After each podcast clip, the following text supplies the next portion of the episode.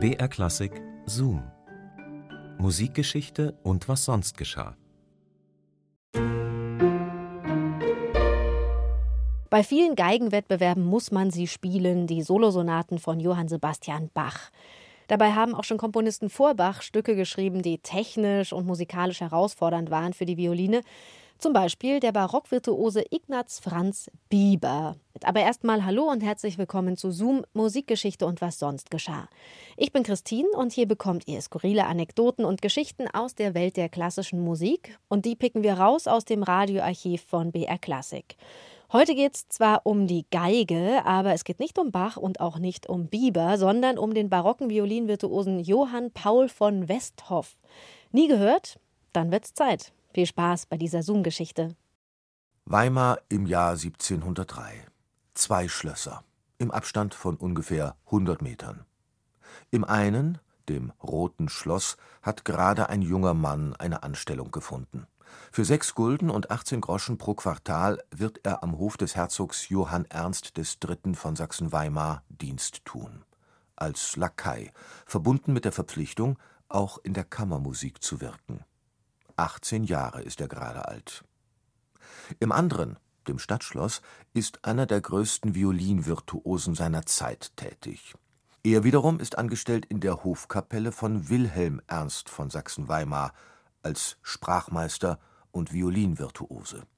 Übrigens einer der besten seiner Zeit.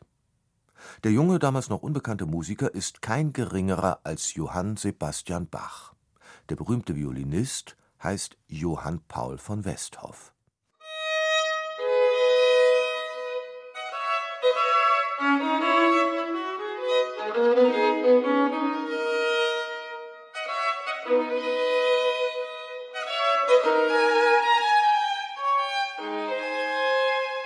Johann Paul von Westhoff Sohn des schwedischen Rittmeisters, später kursächsischen Kammermusikers Friedrich von Westhoff, von diesem auch auf der Violine ausgebildet, hat er ein buntes Leben als sächsischer Prinzeninformator, Kammermusiker in der Dresdner Hofkapelle, Fähnrich im Türkenkrieg, Wittenberger Universitätsprofessor für fremde Sprachen, schließlich 1698 Weimarscher Violinista Audi Kammersekretarius durchlaufen.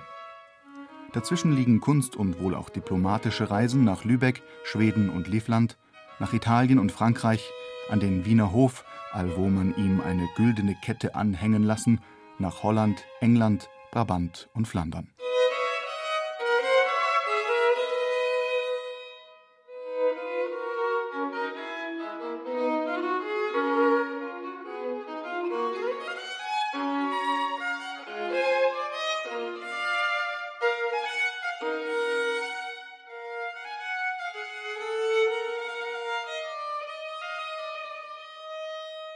Westhoff konzertierte außerdem am Hofe des Großherzogs von Florenz, am Hofe König Ludwigs XIV.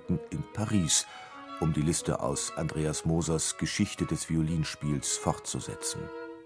Rein auf die Violine bezogen war das 17. Jahrhundert geprägt von Namen wie Anton Schmelzer, Franz Ignaz Bieber, Johann Jakob Walter und natürlich Johann Paul von Westhoff.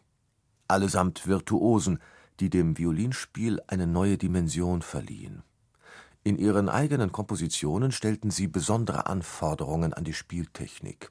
Sie verlangten einen Tonumfang, der bis in ungeahnte Höhen strebt, setzten ein mehrstimmiges Spiel voraus, das zunehmend ausgefeilter und anspruchsvoller wird, und experimentierten mit verschiedenen Stricharten und tonmalerischen Effekten.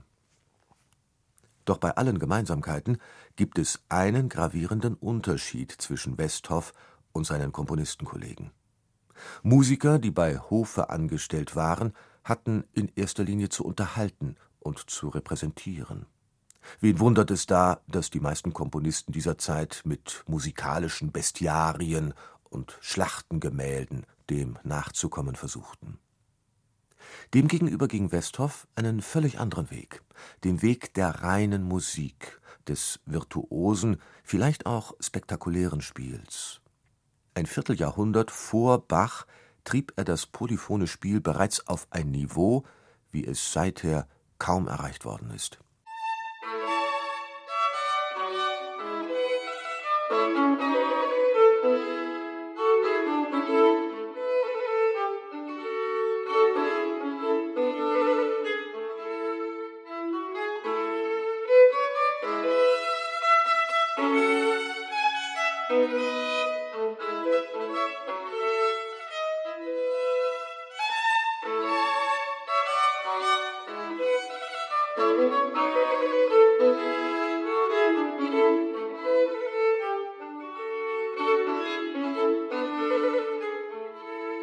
Trotz aller Besonderheiten und Begabungen teilt Westhoff das Schicksal vieler Komponisten und Virtuosen. Er geriet in Vergessenheit. Und mit ihm seine Werke. Nun hat Wolfgang Wendel, Musiksammler und Forscher aus Leidenschaft, mit seinem Kleinlabel Podium die Solosuiten von Westhoff auf CD herausgebracht. Voraus gingen Jahre des Recherchierens und Stöberns in Archiven. Nun spricht Wendel gerne von dem Missing Link in der Entwicklung von Musik für Violine Solo. Für mich die Besonderheit sind einfach die zwei Punkte Musik ohne jedes Programm, ohne jedes Schielen nach außermusikalischen Gesichtspunkten und eine Weiterführung der violintechnischen Möglichkeiten, die sich hier in reinen drei- und vierstimmigen Sätzen zeigen, die auch für heutige Spitzenvirtuosen noch am Rande der Spielbarkeit sind. Hinterlassen sind nicht viele Werke des Virtuosen. Auch die sechs Suiten galten lange als verschollen, bis sie 1913 in einer ungarischen Bibliothek wiederentdeckt wurden. Wie sie ausgerechnet dahin gelangten, bleibt bis heute im Dunkeln. Ausgeschlossen werden kann, dass Westhoff sie bei seiner Reise nach Szeged dort gelassen hatte, denn das Werk erschien erst 16 Jahre später. Mehr als nur Vermutung ist, laut Wolfgang Wendel, dass Westhoffs Suiten eine Art Vorstufe der Sonaten und Partiten von Johann Sebastian Bach sind. Keinesfalls abwegig, wenn man bedenkt, dass die beiden Musiker in dem kleinen, überschaubaren Städtchen Weimar praktisch kaum Gelegenheit hatten, sich nicht zu begegnen.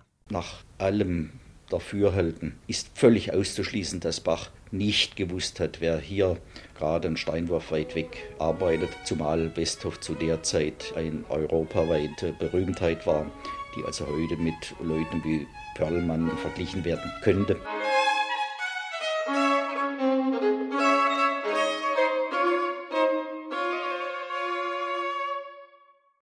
Spannend, was die Musikwissenschaft auch heute noch alles ausgräbt. Das war ein Zoom von Nicole D'Antremont. Zoom, Musikgeschichte und was sonst geschah, gibt's immer samstags neu in der ARD Audiothek und natürlich überall, wo es Podcasts gibt. Und wir freuen uns sehr, wenn ihr uns abonniert. Und nächstes Mal geht es dann auch wieder um einen Geiger, und zwar um George Bridgetower. Der hat Beethoven zu seiner berühmten Kreuzersonate inspiriert. Und dieser Bridgetower, das war ein Typ, der einen wahnsinnig vielfältigen Hintergrund hatte. Die Mutter aus Galizien, der Vater ein ehemaliger Sklave der Antilleninsel Barbados.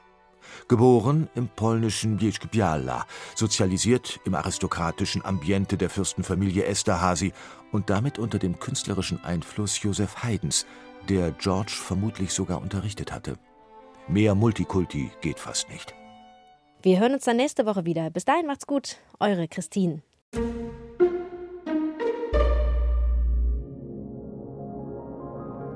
Kosmos Musik. Spannende Fragen und Antworten aus der Welt der Musik gibt es im BR Klassik Wissenspodcast Kosmos Musik. Wie klang der Urknall? Macht Klavierspielen intelligent? Und warum ist Singen gut fürs Immunsystem? Die neuesten wissenschaftlichen Erkenntnisse rund um das Thema Musik mit der Astrophysikerin und angehenden Astronautin Susanna Randall. Kosmos Musik. Jetzt in der ARD Audiothek und überall, wo es Podcasts gibt.